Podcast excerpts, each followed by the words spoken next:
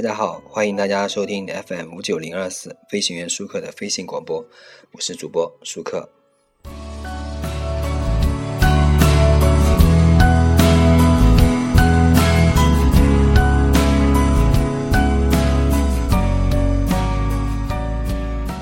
听到这个音乐，大家有没有想起一部电影呢？对啊，今天我们来说这部电影《小时代》。《小时代》呢，我看了一会儿，然后就看不下去了。很多人看了以后呢，跟我描述了一下这个电影，说，呃，他的观点就认为这个电影就是穷的只剩下钱了。然后我再次回头去看了一下这个电影呢，我觉得确实说的也不错啊。《小时代》呢，再次证明了烂片和中国股市一样，果然是毫无下限的。《小时代》的知名之处呢，不仅仅是郭敬明啊浅薄的拜金观和滑稽的物质崇拜，而是一种所谓的小时代的价值观呢，隐蔽在电影深处，降低了电影的门槛，遏制了青春的成长，吞噬了健全的人性。电影呢，以一组大全景的镜头开场，摄像师的水平呢也比较低，啊，平铺直叙了外滩和陆家嘴的奢华，拍摄的手法呢简单到就像第一次到上海的这个某四川自贡少年。战战兢兢地摇下出租车的车窗，打开手机的拍摄功能，之后紧张的一动不动，任由一栋栋建筑依次掠过。这种内心的自卑呢，往往以极度自大的方式爆发。《小时代》三个字凌空砸下，巨大到和金茂大厦、环球金融中心比邻而居。然后这种方式和气魄呢，更加显露出郭敬明内在的虚弱。说到这个电影呢，我们不得不说一部电影叫《时尚女魔头》。大家如果去看《时尚女魔头》，会发现一个特点：《时尚女魔头》的这个镜头啊是比较平的。就是它没有这种仰镜头和摇镜头，就是它可能就是，呃，很平缓的说这个故事，一个女也是讲一个女孩子怎么样在时尚界奋斗的一个故事，但是她的奋斗呢，就让让人感觉到比较温暖，因为任何人都可以像她一样，呃，但是呢，这个电影最大的缺点就是它十分十分的崇拜钱，啊，你看这个大全景镜头之外啊，郭敬明还在镜头里喜欢用三个语言：俯仰拍、逆光和摇镜。啊，什么叫俯仰拍？我们比举个例子啊，比如说这个凌霄面试这个时尚杂志 M 一的时候，导演给了一个外地游客常用的玩命仰头的拍摄角度，就是我们有时候拍一些镜头啊，可以，因为这是我们正常人的习惯。他如果完全贴近正常人呢，就没有这种电影的感觉。电影就是要把呃生活中的一些本质拨开给你看。他这个电影呢，就是让人他用仰镜头呢，完全展现了摩天大楼直冲云霄的高度。啊，再举个例子啊。电影结尾的时候，M 一主编公明递上一封信给凌霄。这时候呢，镜头用的是一个逆光特写，表现了这位主编啊这个内心的温情。实际上，这种主编呢，就是一种资本的气质，有钱就是气质。至于姚镜呢，电影中更是比比皆是。比如我们开头的时候，这个凌霄和朋友们开学报道这场戏啊，导演就像抱着摄像机坐在环形轨道上，一圈又一圈，一圈又一圈，直到呢转晕。啊，这一系列郭敬明的这个镜头语言。不仅是表面上的幼稚和简单，更显露出这部电影的内在价值观的冷酷。在大都会的景观社会中，个人是渺小的，面对资本和物质，留给观众的位置是旁观者和崇拜者。全景的与仰拍啊，大肆渲染了对物质现实的赞美；逆光表现了资本持有者的这个天使般的圣洁，也就是说，有钱就是天使。而无处不在的摇镜呢，将观众啊牢牢地固定在窥视、仰慕、憧憬。在《小时代》的位置呢？这个人的运动啊，依赖于物的运动。小时代的物呢，不是那种烟酒茶糖所代表的日常生日常生活之物。相反啊，小时代的物作为资本的象征呢，是高度奢华的。陆家嘴所代表的这个写字楼群啊，爱马仕所代表的奢侈品，以及围绕资本之物产生的这个生活与情感逻辑。在小时代中呢，最印证这一点的情节就是女王加冕。很多朋友可能看过女王加冕这个这个情节，对吧？我们讲一下，所谓的女王加冕呢，就是当顾里生气的时候，凌霄、南湘。唐宛如模拟传递一顶皇冠，恭敬而温顺的为顾里加冕，而顾里呢安之若素，神态自如。这个高度视觉化的这个情节是小说的原著中所没有的啊，呃，表现着富二代呢顾里在这个小共同体中的中心地位。凌霄负责的时装秀呢是顾里救场，林南湘负责参加这个时装秀啊是顾里托的关系，其他朋友的生活呢由顾里所代表的力量组织起来太多了。当这个小共同体呢遭遇情感挫折的时候，呃，其治愈的方式呢，就是聚集在这个顾里的陆家嘴豪宅里面，在巨大的衣帽间挑选一件件的名牌服装来安慰自己。服装在这部电影中啊地位非常重要，不仅仅是时装秀组成了电影勉强的这个情节主线，而且构成了人物的灵魂显影。单薄呢，就像一件名牌服装，在《小时代》的人心里面上升内在的深度。呃，所以说呢，我们一直都不认同郭明郭敬明代表青春小说，为什么呢？他写的不是青春小说，而是遏制成长的青春小说。青春青春是什么？青春就是要奋斗，就是要用生命去去浪费，去去呃去去去消耗这个这个青春。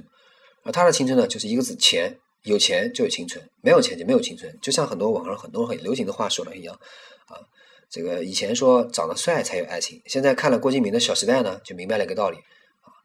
长得帅还不行，还得有钱，有钱又长得帅，这才叫爱情，否则就没有爱情。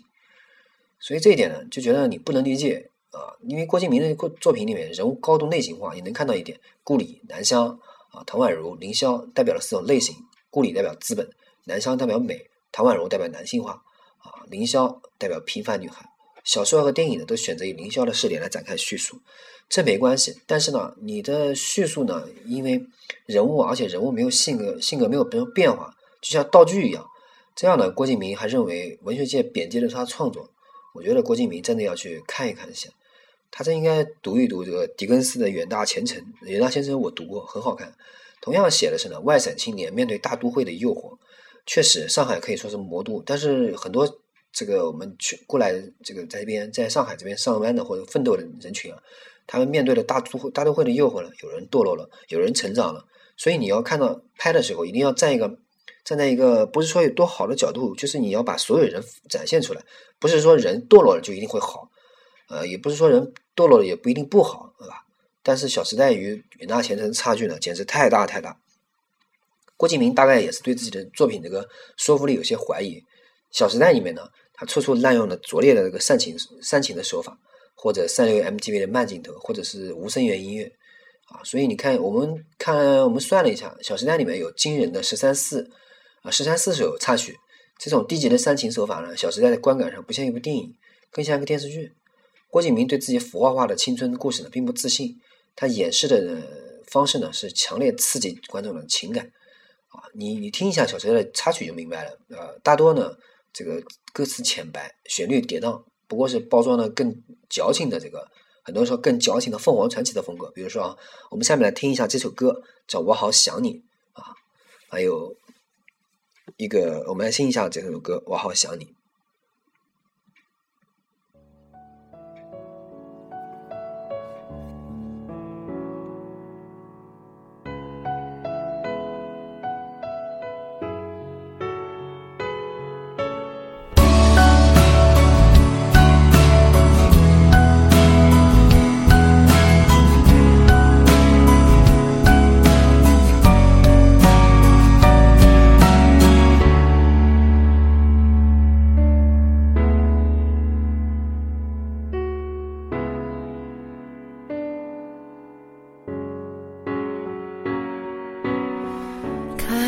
对眼前的模样，偌大的房，寂寞的窗，关了灯，全都一个样，心里的。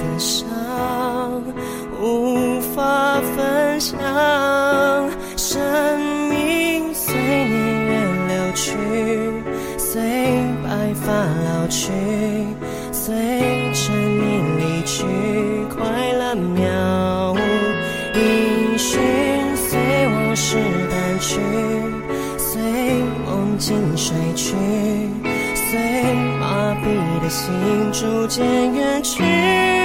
我好想你，好想你，却不露痕迹。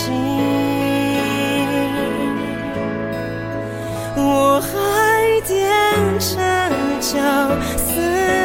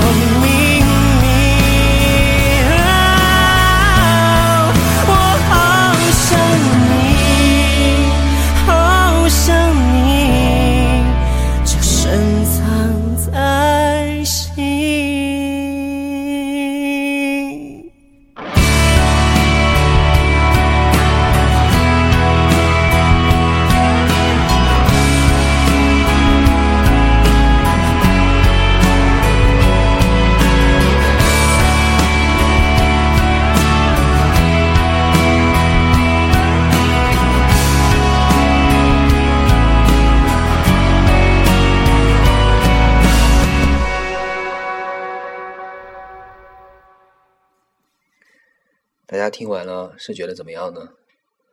那歌词呢写的怎么说呢？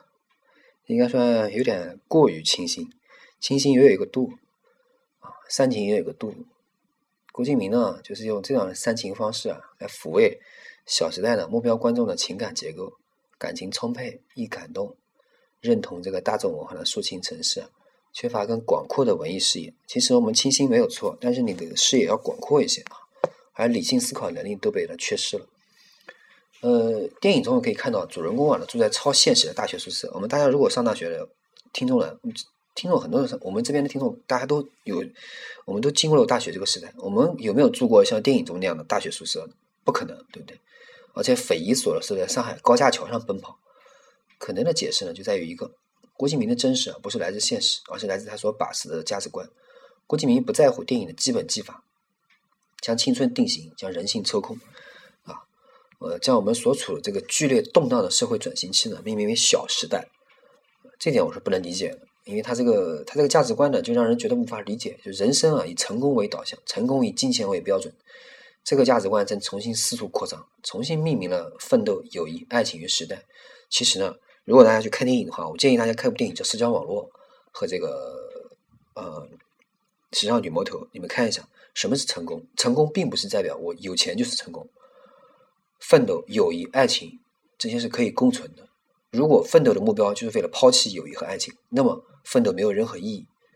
啊，郭敬明作词的这个片尾曲呢，曾经唱到“管什么大时代、小时代”，这句话岂能不管呢？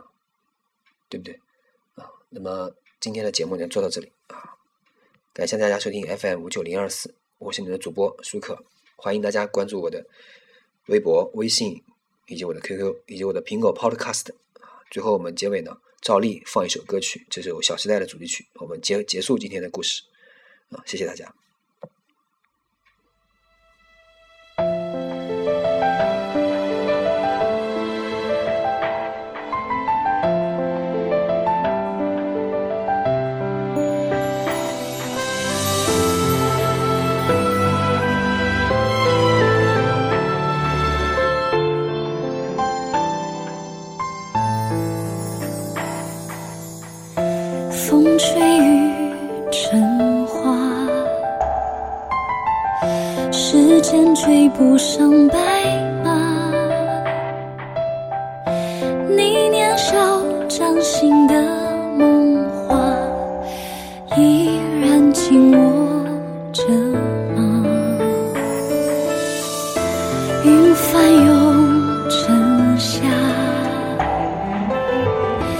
眼泪被岁月蒸发，这条路上的你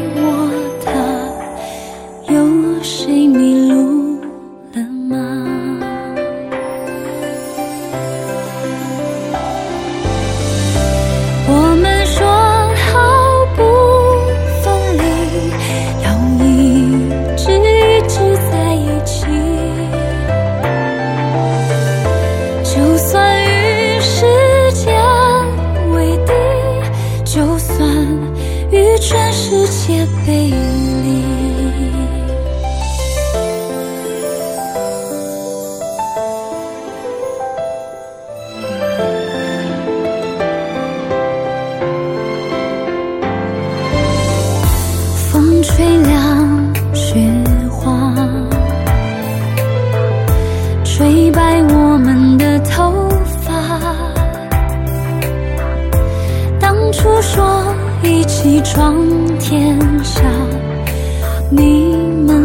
们